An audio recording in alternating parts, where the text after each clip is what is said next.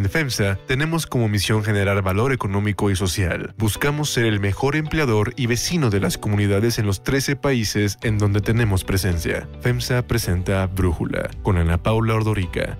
Un podcast de Red Digital APO. Hoy es miércoles 14 de abril del 2021 y estos son los temas del día. Mientras México anuncia que inició el reclutamiento de voluntarios para la fase 1 de ensayos clínicos de la vacuna mexicana Patria contra la COVID-19, un estudio del Institute for Global Health Sciences advierte que si México hubiera tenido una respuesta promedio contra el virus, se habrían evitado alrededor de 190 mil muertes por todas las causas en el año 2020. Pausan en Estados Unidos la aplicación de la vacuna contra la COVID-19 de Johnson Johnson tras la detección de seis casos de un tipo de coágulo sanguíneo entre las más de 6.800.000 dosis aplicadas. Pero antes vamos con el tema de profundidad. Brújula electoral. El INE no está en contra de nadie, de ninguna fuerza política ni de ningún actor político. Quien diga lo contrario simple y sencillamente miente. El INE está en contra de quien viole la ley, sea quien sea. El INE está con la Constitución. Con estas palabras, Lorenzo Córdoba, consejero presidente del INE, abrió el debate en el que anoche se confirmó por seis votos a favor y cinco en contra la cancelación del registro del morenista Félix Salgado Macedonio como candidato a gobernador de Guerrero por no presentar el reporte de sus gastos de campaña. Los consejeros también aprobaron cancelar el registro de Raúl Morón como candidato de Morena al gobierno de Michoacán. Después de que el Tribunal Electoral ordenó al INE analizar nuevamente los casos, la unidad de fiscalización planteó mantener la cancelación de los registros al insistir que la ley es clara, pues establece que si un precandidato no entrega su informe de gastos de precampaña, deberá ser sancionado con la pérdida del mismo. No se trata de determinar si se cometieron o no irregularidades. Eso ya está definido y además confirmado por el Tribunal Electoral. Félix Salgado intentó de todo para que se le devolviera la candidatura, desde marchas, manifestaciones, caravanas de Guerrero a la Ciudad de México, plantones afuera del INE, bueno, amenazas a los consejeros electorales. Durante la sesión, el consejero Ciro Murayama criticó estas intimidaciones, no solo de Salgado Macedonio. El partido en el gobierno, nada más y nada menos, ha usado su poder para descalificar a la institución electoral y a sus integrantes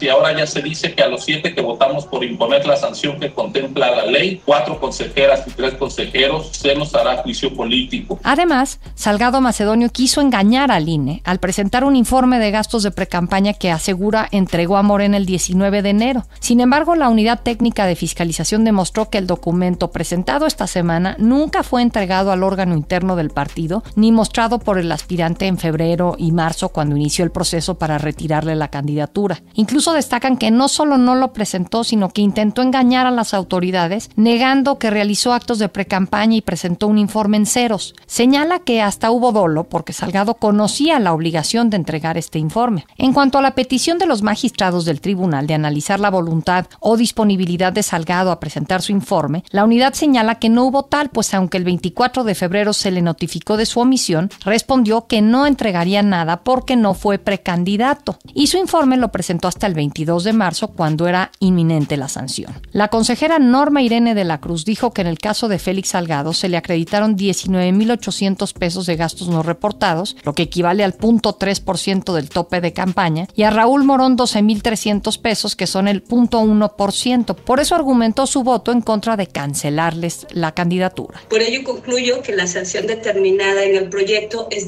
desproporcional tomando en consideración los montos económicos involucrados y el beneficio que obtuvieron de esto. Después de que el lunes, horas antes de la votación en el INE, Félix Salgado lanzó amenazas contra los consejeros, el morenista le bajó un poquito al tono ayer. No son amenazas.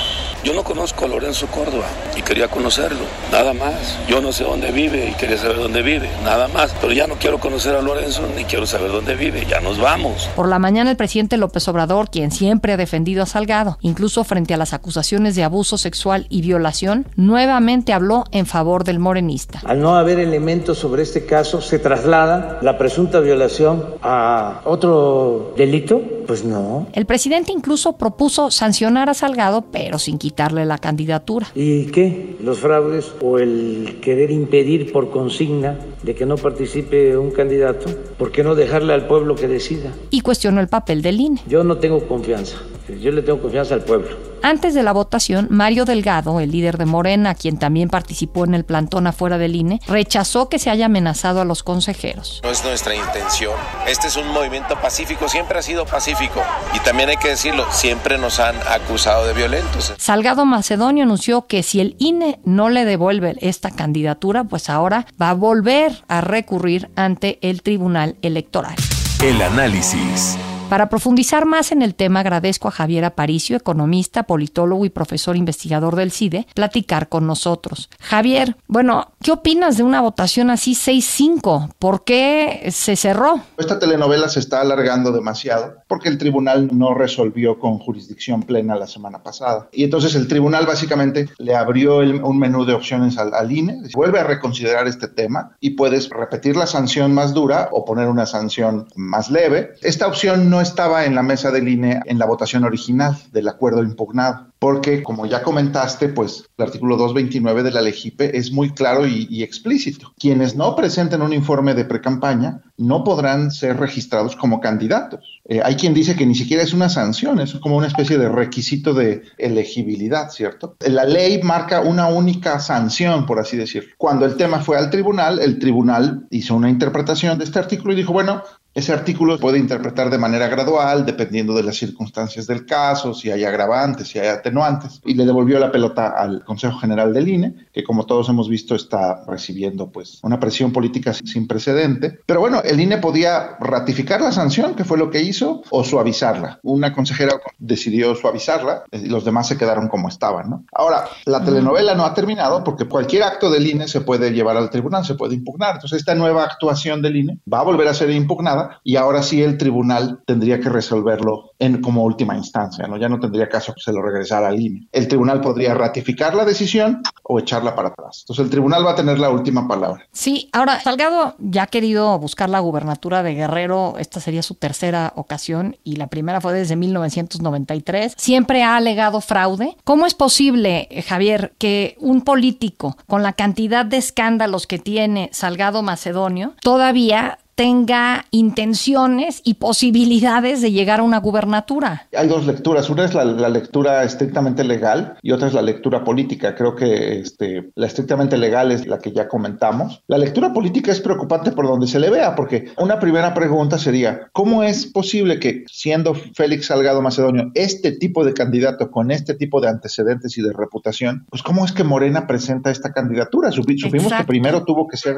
evaluado por la Comisión de Honor y Justicia de Morena eh, y demás. eso ya era escandaloso, ¿no? Que, que un partido en el gobierno presente este tipo de candidato. Normalmente el simple miedo al escándalo impide que los partidos postulen candidatos escándalos. Bueno, eso para Morena no fue tema. Y una segunda instancia es esta, de bueno, ya tienes un candidato escandaloso, parece que está suficientemente documentado que el candidato actúa con dolo, ¿no? Primero negando su naturaleza de precandidato, entregando un informe en ceros, cuando todo México vio que Morena estaba realizando encuestas entre Félix Salgado y otros, que el caso se discutió en instancias internas y demás. Pero bueno, y entonces encima de esto hay como este reto a la autoridad electoral. Eh, yo como lo he planteado en mi columna y otros espacios es cuando Morena se queja de que el árbitro está siendo injusto o está siendo parcial en su contra, en realidad lo que Morena está pidiendo es un trato especial. Es como si Morena pidiera que las leyes no deben aplicar a sus candidatos porque son populares, porque son diferentes, porque tienen el respaldo del presidente, qué sé yo, pero es un argumento pues no solamente legalmente sino es un argumento peligroso para una democracia constitucional. O sea, que, que el partido en el gobierno pida tratamiento especial. Lo escuchamos en la discusión. El tema eh, ahora está en el asunto de, bueno, pero no fue tanto lo que encontró el INE de gastos, fueron poquitos gastos, no es posible. Bueno, para la ley no es un asunto de si gastó mucho o gastó poco. Es un asunto cualitativo de ocultó su personalidad como precandidato y después quiso mentir diciendo que gastó cero pesos. Bueno, el Partido México Libre tampoco obtuvo su registro, el partido de Margarita Y los mismos consejeros, Lorenzo Córdoba, Ciro Murayama, dijeron que el origen o parte del origen de los recursos que obtuvo la asociación política para financiar el movimiento no quedaron claros y no les dieron el registro. Entonces, en ese momento fue válido para los simpatizantes de Morena que el INE fallara de esa manera, pero ahora no lo es cuando se está argumentando algo muy similar, ¿no? Sí, yo creo que el argumento de que el árbitro está actuando de manera sesgada contra Morena, yo creo que no se sostiene. Habrá quien diga, es que ¿por qué antes no le cancelaron la candidatura a otro candidato a gobernador? Bueno, yo lo pondría muy simple. La mayoría de los candidatos a gobernador presentan sus documentos porque la sanción es muy dura. O sea, justo Morena, Morena presentó 15 candidaturas a gubernatura, todas presentaron sus documentos, salvo Michoacán y Guerrero. Miles de candidatos a, presidencias municipales y a diputaciones locales entregaron estos documentos. Es en es papeleo, sí, pero es la ley vigente desde 2014. Entonces, bueno, los candidatos de Morena mostraron esta predisposición a no entregar documentación completa. Ahora, eh, sobre la actuación del INE, como bien dices, con reglas estrictas sobre fiscalización, quedó fuera el partido político México Libre. Y con estas reglas, no sé si recordemos, el INE intentó anular la elección de Coahuila en 2017. No se anuló porque el tribunal echó para atrás el asunto, pero el INE una y dos veces intentó anular esa elección por un exceso de gasto de campaña. Entonces, este argumento de que es que Peña Nieto gastó mucho y entonces Félix Salgado Macedonio merece la candidatura es contradictorio, porque incluso si en el pasado hubo alguna irregularidad, la que sea, vista por el IFE, por otro tribunal, no sé, aunque vengamos del pasado más oscuro posible, eso no es pretexto para que la ley no se aplique ahora. Vamos a tener que esperar ahora a ver qué sucede con el INE y como dices, esta telenovela aún no se ha acabado. Muchísimas gracias por platicar con nosotros. Unifin es un orgulloso impulsor del talento y los empresarios hechos en México. Brindamos asesoría y soluciones financieras para llevar a tu empresa al siguiente nivel. Unifin, poder para tu negocio. Hay otras noticias para tomar en cuenta.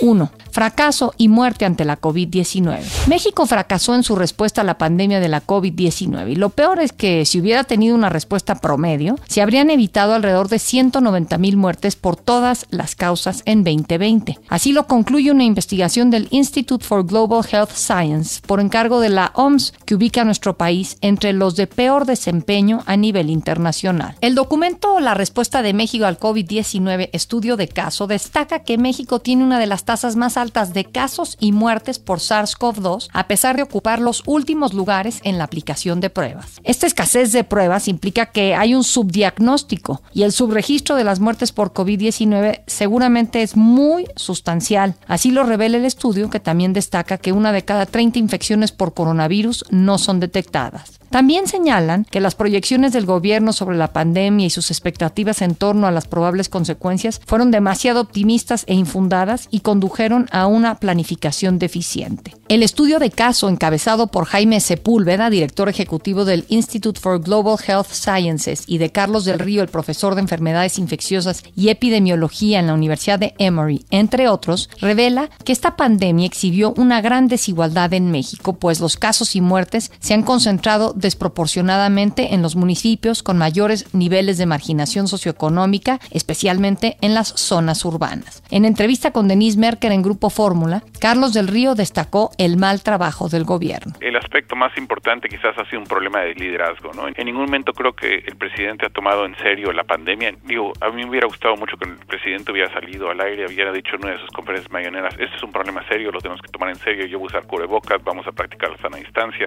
Hay una serie de cosas que con liderazgo hubieran cambiado mucho. Por otro lado, el gobierno federal anunció ayer que inició el reclutamiento de voluntarios para la fase 1 de ensayos clínicos de la vacuna mexicana Patria contra la COVID-19. Esta vacuna fue desarrollada por el Consejo Nacional de Ciencia y Tecnología con el apoyo de científicos e investigadores mexicanos y del extranjero y se va a empezar a probar a entre 90 y 100 personas de entre 18 y 55 años en la Ciudad de México para tener los primeros resultados a finales de mayo. Patria se basa en un vector de la enfermedad de Newcastle, que no es dañina en humanos y que es utilizada en los laboratorios Avimex desde hace 15 años, sobre todo en el desarrollo de biológicos aplicados a uso veterinario. Para el desarrollo de la dosis se utiliza tecnología de la Escuela de Medicina del Monte Sinaí en Nueva York a través de una licencia de uso exclusiva para México. En el proyecto también colaboran el Instituto Mexicano del Seguro Social, la UNAM y el INER. La vacuna podría estar lista para finales de este año y su producción en México se realizaría con el laboratorio Avimex. Para Brújula, Antonio Lascano, biólogo, profesor, investigador de la UNAM y miembro del Colegio Nacional, vio con buenos ojos el anuncio. Es un logro extraordinario el tener una vacuna así de novedosa. Todo está basado en investigaciones que se hicieron en eh, Mount Sinai, en Estados Unidos. Aquí en México han participado en Avimex haciendo pruebas de construcción de vectores recombinantes, de toxicidad, de inmunogenicidad, etcétera. Y yo creo que nos tenemos que alegrar por el hecho de que haya una vacuna más. Sin embargo, Lascano dice que aún no es tiempo de cantar victoria. La vacuna necesita entrar a la fase clínica. Hay muchas vacunas. El caso trágico es el de VIH, que simplemente no pasan la fase clínica. Y en realidad yo creo que en este momento lo que eh, la presidencia de la República debería hacer es recordar un refrán latino, hic et nunc,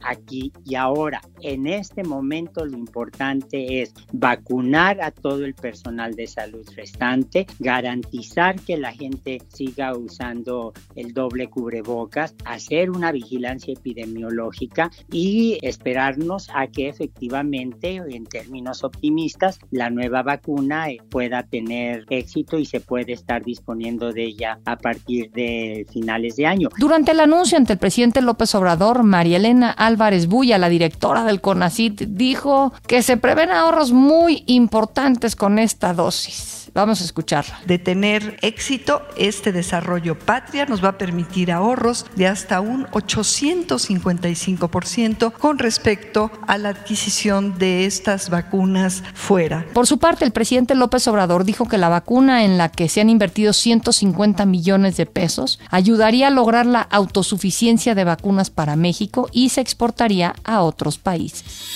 2 frenan vacunas. En Estados Unidos, los Centros para el Control y la Prevención de Enfermedades, los CDCs, y la Administración de Drogas y Alimentos, la FDA, recomendaron hacer una pausa en la aplicación de la vacuna de una dosis de Johnson ⁇ Johnson. La recomendación se hizo por extrema precaución después de que se detectaron seis casos de un tipo de trombosis entre las más de 6.800.000 dosis aplicadas. Esto significa que todos los canales de salud federales, incluidos los lugares de vacunación masiva y los centros de salud comunitarios que administraban la vacuna, deberán detener el proceso por el momento. En un comunicado conjunto, los reguladores dijeron que investigan un tipo de coágulo sanguíneo raro y severo detectado en seis mujeres de entre 18 y 48 años que presentaron síntomas una semana después de la vacunación. El Comité Asesor de Prácticas de Inmunización de los CDC se reunirá hoy para discutir los casos. La farmacéutica afirmó que la seguridad es su prioridad número uno y que colaboran con las autoridades sanitarias, además de que tomó la decisión de posponer el lanzamiento de la vacuna en Europa. La Casa Blanca aseguró que el anuncio no tendrá un impacto significativo en su plan de vacunación, ya que de las 190 millones de dosis administradas hasta ahora, solamente el 5% eran de Johnson Johnson y con las que tienen de Pfizer y Moderna son más que suficientes para mantener el ritmo de 3 millones de dosis aplicadas por día. De hecho, Alejandro Macías, infectólogo e investigador de la Universidad de Guanajuato, excomisionado federal contra la influenza, aseguró para Brújula que suspender la aplicación de esta vacuna es un lujo que Estados Unidos se puede dar. Esa supresión que se hizo en los Estados Unidos, digamos, con un exceso de precaución, hubiera sido muy difícil en otros lugares del mundo donde dependemos de otras muchas vacunas. La vacuna sigue siendo una vacuna segura, insisto, la suspende porque se pueden dar ese lujo, pero las vacunas de adenovirus son aquí y ahora, tanto la de Johnson Johnson como la de AstraZeneca, la Gamaleya de Rusia y la CanSino, son una parte muy importante del plan internacional de vacunación y no debemos caer en pánico y pensar que se trata de vacunas inseguras. Siguen siendo vacunas seguras que previenen mucha enfermedad y seguramente muchos más casos previenen de trombosis y embolias que causa la propia COVID-19. La administración de la vacuna de Johnson Johnson no es la única que se ha suspendido. Hay que recordar que varios países también han detenido el uso de las dosis de AstraZeneca y así lo destaca el doctor Macías. La vacuna de Johnson Johnson es igual que la vacuna de AstraZeneca una vacuna de virus vector, de adenovirus, aunque la de AstraZeneca es de un virus de chimpancé, mientras que la de Johnson Johnson es de un virus humano. En la vacuna de AstraZeneca se han reportado algunos problemas de tromboembolias, como trombosis de los senos cavernosos de la cabeza, que ahora se han reportado